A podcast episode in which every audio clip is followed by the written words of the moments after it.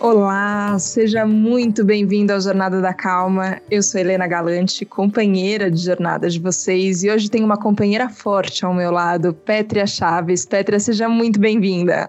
Helena, que prazer estar aqui com você hoje, admiradora do seu trabalho. E acho que a gente vai numa construção aí, num encontro, né, Helena, de pessoas com propósitos, vidas muito diferentes, mas propósitos semelhantes para engrossar o coro de que tem saída, de, de que tem caminho, né, para a gente ter mais calma tem que ter outro jeito. A Petra é jornalista também, âncora da Rádio CBN. De vez em quando a gente faz o CBN São Paulo juntas, quando a Fabiola está de folga ou a Petra assume o plantão. É muito gostoso quando a gente de vez em quando consegue se falar ao vivo na rádio. Mas a Petra tem um trabalho muito lindo é, que também se aproxima muito aqui do Jornada da Calma de investigação, de por que, que a gente faz as coisas que a gente faz, é, como a nossa mente funciona, quais são as pegadinhas que a gente tem, né? Né? E como a gente consegue usar a informação para poder descobrir esse outro jeito de viver. E a gente vai falar, inclusive, de um documentário maravilhoso que quem ainda não assistiu tem que assistir A Verdade da Mentira.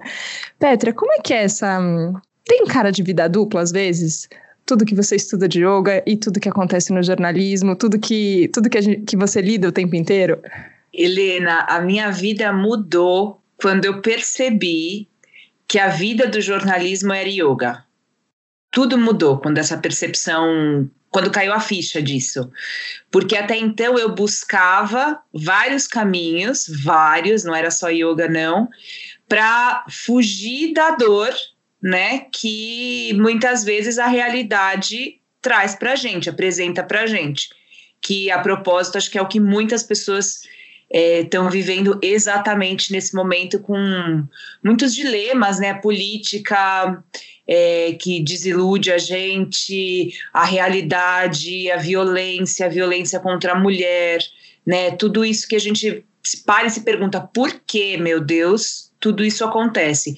Então, nessa, nesse caminho de se perguntar por que, a gente quer muitas vezes fugir disso, pegar um barquinho e pum, ir embora.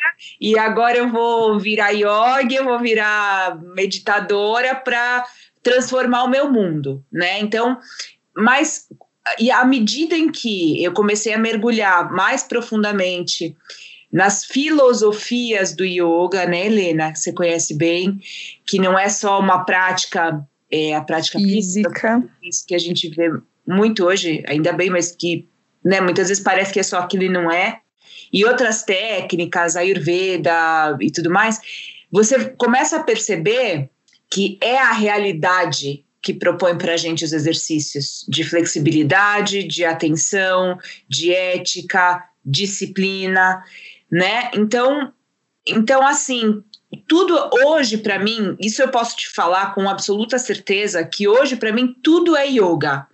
Né? Tanto que você vai ver lá ali no meu perfilzinho, né, da coisa, falei, o que, que me define? Não é yoga como é o contrário, não é yoga como filosofia. Ah, eu sou adepta a uma filosofia. Não o yoga me define, porque a minha busca, independente de, de qualquer coisa, é uma reunião de mim comigo mesma, do meu lado esquerdo com o meu lado direito, do meu feminino com o meu masculino, da Pétria meditadora com a Pétria jornalista, do meu lado bizarramente egoísta e invejoso com o meu lado super altruísta e humanista. Né? Então, a vida proporciona isso para a gente. E aí, todos os meus caminhos do jornalismo começaram a derivar desse desejo de reunião né, interno. Agora eu acho isso incrível porque é, uma das coisas que para mim tem é muito forte ligada ao yoga é a prática da observação. É, que não é só não é só a observação do seu professor, ainda que muitas vezes você aprenda muito observando é, um professor que, que te acompanha, mas é a prática da autoobservação, de como as coisas estão vendo, e também é a prática da observação do mundo. Eu não sei onde é que foi que a gente fez esse link que Cezanne é fugir da realidade. É como assim, ai, não quero nem ver, ai, hoje não vou nem ligar o computador, não quero saber de nada, eu vou me desligar daqui, como se isso fosse a prática prática meditativa. Só que eu falo, mas a prática meditativa é uma prática de observação também. É, E, e, é isso que você falou. Como é que a gente integra essas coisas que, que vão aparecendo tão contraditórias na gente mesmo e no mundo, quando a gente observa? Você acha que a gente tem que abrir mais os olhos, talvez? Essa história da meditação e uma coisa muito recorrente também, o período sabático, né? Então a pessoa uhum. vai sair para se encontrar e, e tarará. O que eu acho super válido, eu acho tudo válido, né? Mas eu acho que sempre que a gente se prende a esse tudo, aí você perde a oportunidade de uma de uma essência. Eu vou te contar um segredo, eu não sei como que vai ser isso assim para os teus ouvintes, mas sempre, desde pequena, a minha busca é, mais por essa sensibilidade, essa busca espiritual, nunca foi uma busca por religiosidade ou por santidade.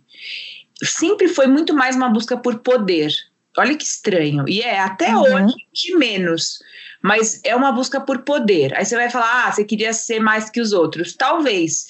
Mas por quê? Eu não podia admitir, Helena, que as pessoas de fora pudessem estar tá vendo coisas sobre mim que eu não estivesse. Como é que você, a gente numa conversa agora aqui, a gente também está se vendo, como é que você pode estar percebendo, observando coisas sobre mim que eu não sei? Então isso me deixava muito angustiada muito angustiada. Então, foi uma busca por poder por meio dessa observação. Tanto que até hoje, até hoje, muitas vezes eu tô num dia meio estranho, eu começo a ficar desesperada. Se eu não entendo alguma coisa sobre mim, por que, que eu tô assim? Por que, que eu tô assado? Eu começo a me observar e muitas vezes sim, é melhor parar porque nada é absoluto, não é só parar e não é só ficar no meio do caos. Eu acho que a vida é dinâmica. Então, sim, acho que o recolhimento, ele muitas vezes ele é necessário. Mas o recolhimento como método, o período sabático como método, eu não acredito em manuais. Mas por que, que eu não acredito em manuais? Porque eu já usei muitos manuais. Então, assim, é pela experiência, entende? Então, a vida é esse eterno paradoxo, né? E, e, a, e, e, na verdade, a sacada, aí, aí tem o método, é um estudo do paradoxo. O estudo do paradoxo, ele leva a gente para mais espiritualidade, sim, e mais materialidade também. Agora, eu também não sei da onde que surgiu essa ideia de que Talvez porque a gente realmente é igual é igual falar do detox de alimentação, né? Às vezes é bom você fazer um pouquinho lá daquela alimentação low carb, às vezes você faz um pouquinho de jejum, às vezes você faz um pouquinho de suco e às vezes você está comendo loucamente, né? Então talvez nesse sentido seja bom. Ah, às vezes eu vou ficar um pouquinho, um, dois dias, eu tô meio intoxicado de tecnologia, vou tirar um pouquinho, tô meio saturado do meu ambiente, vou desconectar, mas não que isso vai trazer a paz, porque se você fizer isso, eu já percebi, você vai ter mais, mais agitação ainda. Você não aconteceu já com você? Acontece. Vou desligar. Nossa. Você não desliga mesmo, você desliga o celular, mas a tua cabeça pira, né? Para mim tem cara de um auto-engano, assim, sabe? Para mim é o clássico assim, eu vou pra montanha e aí lá na montanha, aí vou ficar, vai ficar tudo bem na montanha, vou ficar calma na montanha. E é isso que você falou, às vezes você tá sem o celular, mas a sua cabeça continua dessa forma. É, e eu achei muito legal isso que você falou sobre, sobre poder. É, eu já falei no Jornada da Calma aqui recentemente, eu tô lendo Yuval Harari, e aí eu tô enlouquecida com muitas coisas que ele fala. E eu lembro da, da entrevista que ele deu ao Roda Viva recentemente, acho que ano passado, 2019, e que ele fala justamente sobre isso, que numa época em que empresas de tecnologia nos conhecem melhor do que a gente mesmo, aí que a gente tem que meditar. A gente tem que ser senhor da nossa mente, entender para onde a nossa mente está indo. E a hora que ele falou isso desse jeito, eu falei, ele tem razão. E não é assim, também não é de um jeito que eu também terceirizo assim, ah, agora a culpa é das redes sociais ou das empresas de tecnologia que estão me bisbilhotando. Não é só isso. A questão é o quanto eu estou abrindo mão mão desse processo que ele é trabalhoso, né, Petra? Eu, eu falo isso aqui, que é um processo que ele é gostoso também, tem descobertas bonitas, tem, tem um estado de tranquilidade, inclusive, que você chega, mas ele dá um trabalhinho, não é assim tão, tão simples, é né? Eu acho. A vida é isso. E aí você pode se fazer perguntas.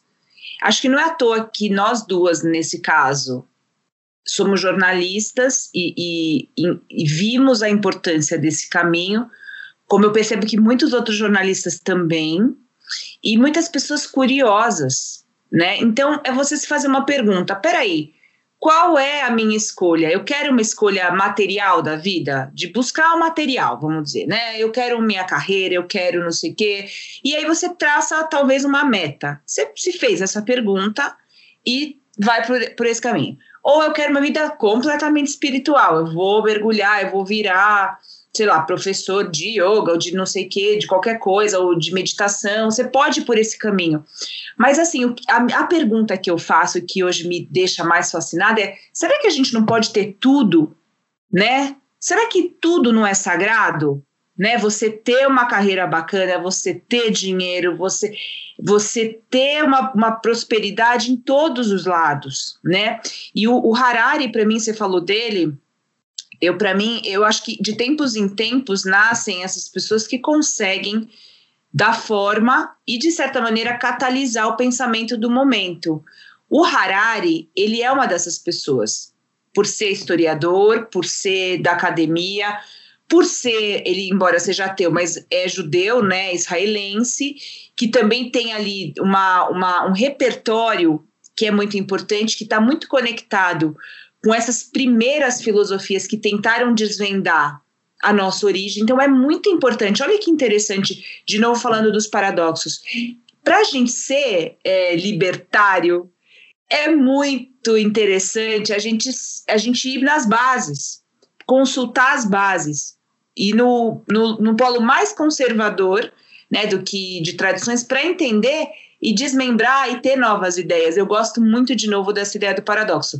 E o Harari, ele traz muitas co coisas assim que são basais nesse sentido também do que você falou. Eu gosto muito, eu sempre falo isso nos meus encontros, que tem a ver com tecnologia, que ele fala assim: se um dólar foi gasto hoje em tecnologia, esse mesmo dólar deveria estar sendo gasto em consciência, porque somos nós que vamos manipular as máquinas. Só que isso não está acontecendo. Se isso já não aconteceu, já temos aí uma questão posta. É um problema? É um problema. É uma questão? É uma questão. E aí a gente entende muito do que, por exemplo, você fala aqui no podcast, do que algumas pessoas estão pesquisando e trabalhando, psicólogos, psicoterapeutas, é, neurologistas, neurocientistas, que é, é o, o poder, né, do ponto de vista científico, o poder dessas ferramentas para calma, para autocontrole, para mindfulness, para pratyahara, que é essa ideia da observação para o yoga,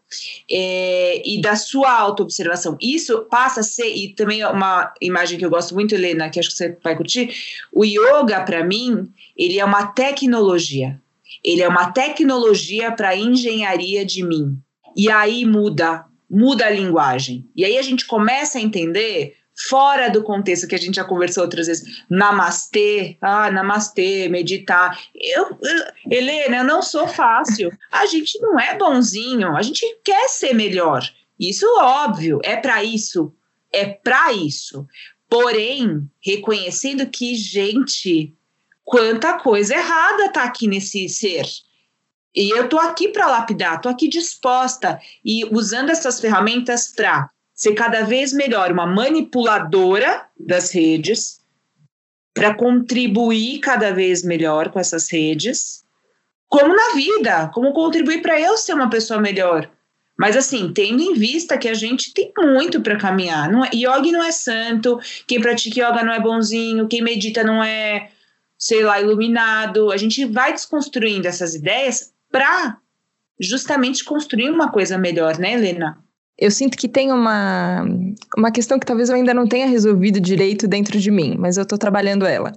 Que eu acho que tem muito desse processo, eu vejo que tem a ver com aceitação.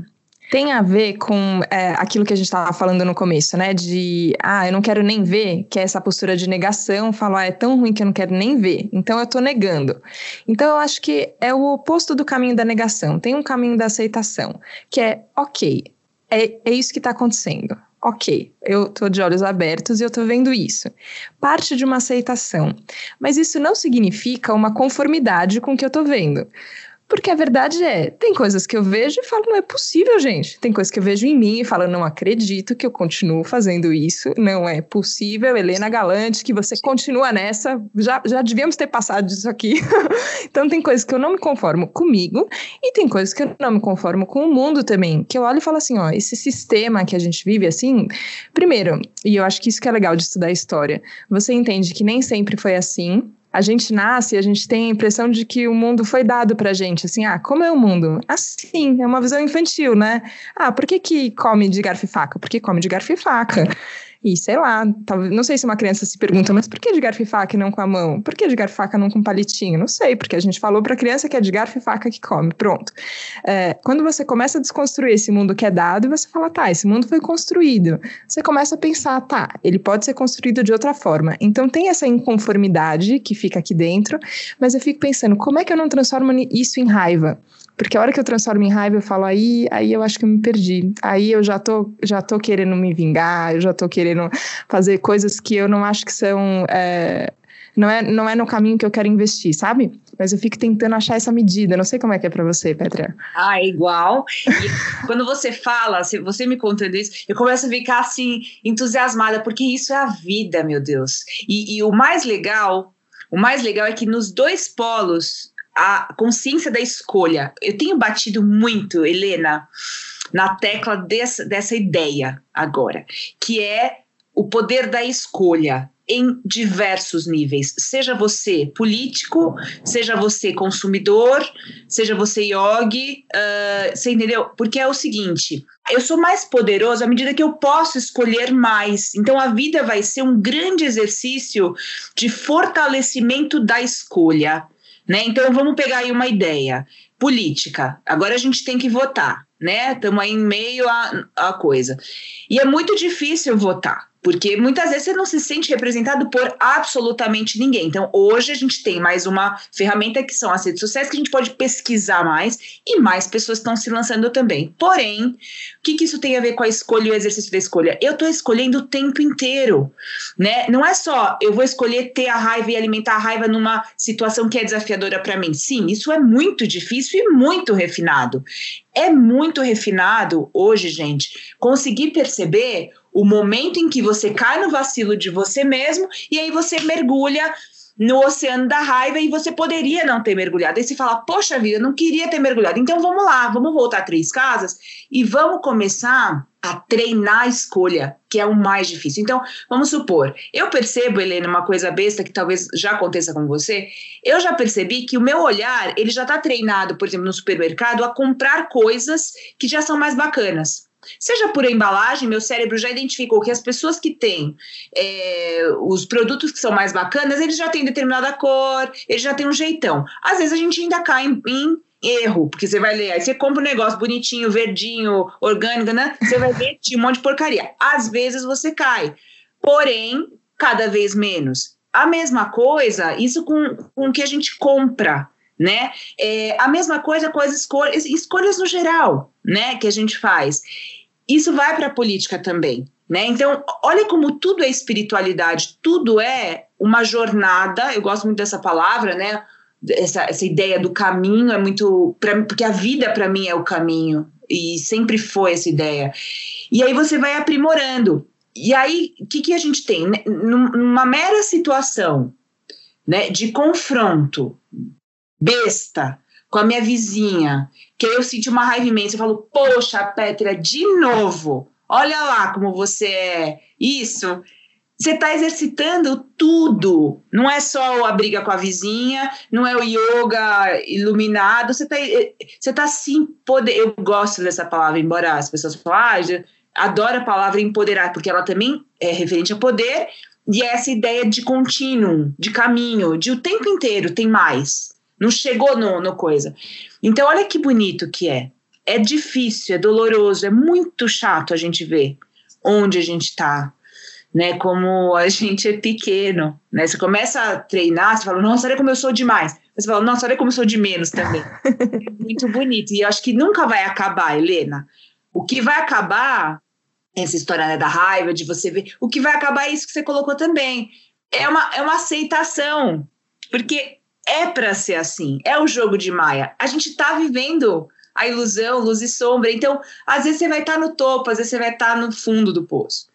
E aí, como, o como você se vira nos dois polos, porque acreditar também que você é o máximo e santo, para mim é muito pior. E, eu, e é o que eu vejo mais acontecer hoje em dia. Mas tudo bem também, porque é da nossa natureza. Você entende? Então, é, é divertido. Quando você começa a ver, dizer, passa a ser mais divertido viver. E eu acho que passa a estar tá mais próximo de uma essência. Queria entrar um pouquinho mais no, no documentário. Eu assisti ele ontem, A Verdade da Mentira, e fiquei com muitas questões na minha cabeça, uh, pensando no processo de, de construção dele também, de tantas conversas. Uh, foi até engraçado, porque eu comentei com a minha mãe que, que eu ia fazer o Jornada da Calma com você. Ela falou, mas você vai falar de política? Eu falei, por que não? Podemos falar de política no Jornada da Calma também. Uh, tem um outro jeito de olhar para isso. E eu fiquei pensando sobre esse. Hum, eu acho que faz parte, a gente tem usado muito a palavra desconstrução para muitas coisas, né? A gente tem que desconstruir as coisas, tem que olhar e pensar de novo e tal, eu acho super válido. Também acho que às vezes as palavras são muito boas e a gente esvazia elas um pouco, depois a gente enche elas de novo e, e volta ao sentido uh, inicial delas. Uh, mas acho que a gente se acostumou a olhar tudo com uma postura tão, tão relativa, tudo é tão relativo que parece que não existe verdade. Ah, eu acho que você é loira. Você fala, mas eu não sou Helena, mas eu acho. Mas eu tô vendo aqui na câmera, ah, não, para mim você é loira. Você fala, cara, é loira ou não é loira, né? Deixa eu olhar aqui e ver o que, que acontece. É, como é que a gente pode treinar? Eu acho isso muito legal da gente pensar, desse treino do olhar e desse treino de abertura. Como é que a gente pode treinar a buscar a verdade sem cair também no a verdade é o que é para mim e ponto? Que é também uma coisa meio nova era, né? Essa coisa Muito. Ação, então você vai pensar e agora eu posso falar para você que a Terra é plana. Você entende os perigos que tem da gente ir para os extremos, né? É, a vida ela tá nesse meio que não é o medíocre, né? Porque também é isso, as pessoas ah, caminho do meio e aí vai para o medíocre. Você tem que trilhar um caminho do meio entre a intelectualidade e a intuição e a espiritualidade. E no ponto, o ponto de convergência é a linguagem, né? E hoje a linguagem está sendo atacada. E aí você tem um, um, um processo de desgaste civilizatório. A gente está no meio de uma barbárie hoje. A gente viveu barbáries concretas de assassinatos, de mortes, de guerras, de desconstrução e reconstrução de nações. Hoje, nós estamos vivendo a mesma situação, porém, ela é colocada para a gente no campo virtual. Então, é a mesma. olha como a espiritualidade e a política elas são elas são a mesma coisa, o lado é uma moeda e uma ao lado da outra, porque a gente é assim, o ser humano é assim. Você não vai passar incólume se você só é, dar valor para o concreto. E você não vai passar incólume como civilização se você só der valor para valores espirituais subjetivos, porque a vida é essa dinâmica entre objetivo e subjetivo. E o que, que acontece? Hoje a linguagem está sendo atacada e a gente vai ter que ser levado à construção de uma nova linguagem para uma convivência no ambiente virtual. Porque hoje, inclusive, não é só quem é, tem essa linguagem desgastada, a gente tem essa, essa coisa, né, essa, essa pedância de falar, não, porque falta educação. Né? Pessoas que não têm educação formal hoje têm muito mais ética para se comunicar melhor, muitas vezes nas redes. E pessoas letradas, intelectuais, estão contribuindo para o desgaste do debate nas redes de maneira nunca vista antes. Então, mais uma vez, a gente tem aqui o nosso tema do, nosso podcast, que foi espiritualidade, paradoxo e política. Poderia definir assim, porque é um paradoxo, a gente está sendo convidado a observar esse paradoxo e trabalhar. A gente vai sair melhor dessa. Eu acredito porque a gente sempre saiu. O Harari mesmo mostra isso com as com todas as linhas do tempo que ele traça e mostra.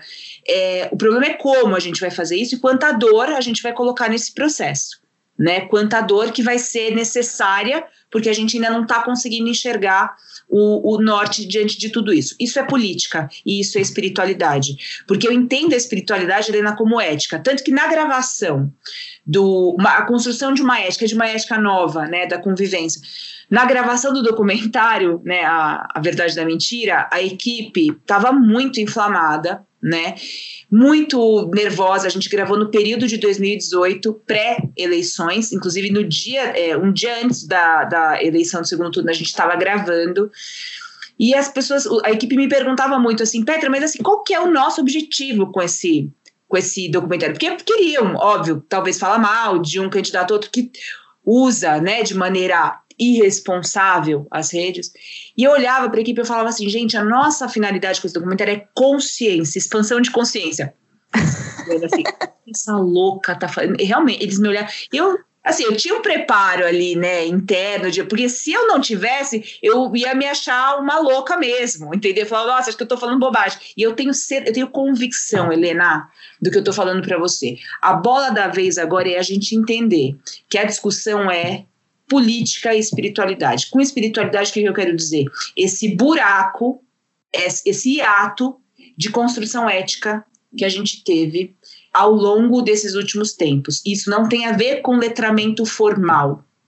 Isso tem a ver com valores humanos que, por, algum, por algumas razões, foram deixados de lado. Seja pela espiritualidade, seja pela política, seja por esse caos das redes sociais, a gente está sendo convidado a reconstruir a linguagem, a você não poder falar que você é loira e eu sou loira também, porque a gente tem um código de linguagem e usar essa linguagem comum ela é ética também, porque ela permite que todos possam fazer parte do debate com essa linguagem em comum Entende? E dentro desse ambiente de linguagem comum, a gente faz política. Se você quer falar que a Terra é plana no seu grupo ali, tranquilo, sem criar crise, e falar que a outra é loira, você fala no seu grupo individual. Mas você não pode jogar isso para um debate, porque isso é falta de ética. Você negar a linguagem e o ambiente onde a gente estipulou socialmente que ali vai se fazer política. Para quê? Para beneficiar o maior número de pessoas. Então a gente está numa discussão filosófica numa discussão política e, claro, numa profunda discussão espiritual de desconstrução de muitos modelos religiosos que oprimiram até hoje, mas de construção potente, que é outra palavra que eu amo e que eu tenho usado bastante, sim, de uma nova sociedade, de uma sociedade em meio ao, ao, ao palco virtual. E aí o que, que a gente tem? Essa busca pela verdade, que é o que? A busca que nos orienta desde sempre, né? Não, a gente não vai cair nessa nessa cilada de achar que a Terra é plana, que não sei o quê. Mas a gente tem que fazer um esforço, assim como a yoga, de olhar para as nossas sombras e entender que a gente pode ser melhor que tudo isso. Mas com quê? Com muito conhecimento da gente e do mundo. Nossa, eu me empolguei agora porque. Mas eu fiquei grudado em você e torcendo por tudo que você falava, porque isso que acho que você contou para a equipe no, no meio da, da gravação do documentário, isso daqui é sobre expansão de consciência. E para mim isso acho que é o que deixa mais claro, assim, ó, e é o que eu tento colocar em tudo que eu faço, assim, ó, por que que eu tô fazendo isso? E eu acho que a gente tem, tem formas de pensar nisso, né? O que que eu tô deixando para o mundo? O que que, o que que eu tô deixando para as pessoas? Pelo que, que eu estou usando a minha palavra, né? É, a gente tem o privilégio de ser ouvido é, para pelo que, que a gente usa a nossa palavra. E não é só a gente que é jornalista, todo mundo. A gente fala e coloca no mundo que intenção, né? Para onde a gente quer ir. E eu acho que se a gente mantém isso, assim, ó, é, estamos em trabalho de expansão de consciência. A gente tem que entender é, qual é o nosso papel e o que, que a gente pode fazer, o que a gente quer, o que a gente quer mudar. É, e eu acho as palavras é, fundamentais nesse caminho. E eu acho que elas chegam forte, assim. Eu tenho muito essa sensação, acho que você tem isso com rádio também. E agora com podcast eu tenho tido essa experiência. O quanto é transformadora essa experiência de falar e de ouvir. Nessa construção conjunta, a gente vai ter que aprender a usar as palavras aprender a entender o que o outro está dizendo, aprender a ouvir, aprender a receber. Uh, e aí é legal porque isso não se faz sozinho, não é um monólogo, não adianta. Eu, a gente falando sozinho não tem o mesmo efeito. Uh, a gente tem que ser junto. Então eu só queria agradecer muito por você estar tá junto, Petra. Que delícia, muito obrigada. é a palavra, Helena, que nos diferencia de todo o resto da existência, de toda essa grandiosidade. É a linguagem que é o que nos torna, inclusive espirituais, mais perto de alguma coisa, de alguma criação. Então a gente precisa, e hoje, como todo mundo é emissor, todo mundo, você que está ouvindo a gente, né? E passa para as outras pessoas isso, porque tá todo mundo se comunicando. Então a responsabilidade é de todos nós. E eu acredito, eu, nossa, eu super acredito que a gente vai para frente. Amei, amei conversar com você, querida. obrigada, obrigada, Petra. Obrigada a você que nos acompanhou hoje aqui nesse Jornada da Calma, que todas as palavras tenham chegado. Volte com todas as suas palavras também pra gente, a gente vai adorar ouvir o que você achou dessa conversa tão inspiradora. Petra, mais uma vez, obrigada, um beijo. Beijo enorme, Helena, amei participar, adoro o podcast, até uma próxima. Beijo para você e até a próxima segunda aqui no Jornada da Calma. Tchau, tchau.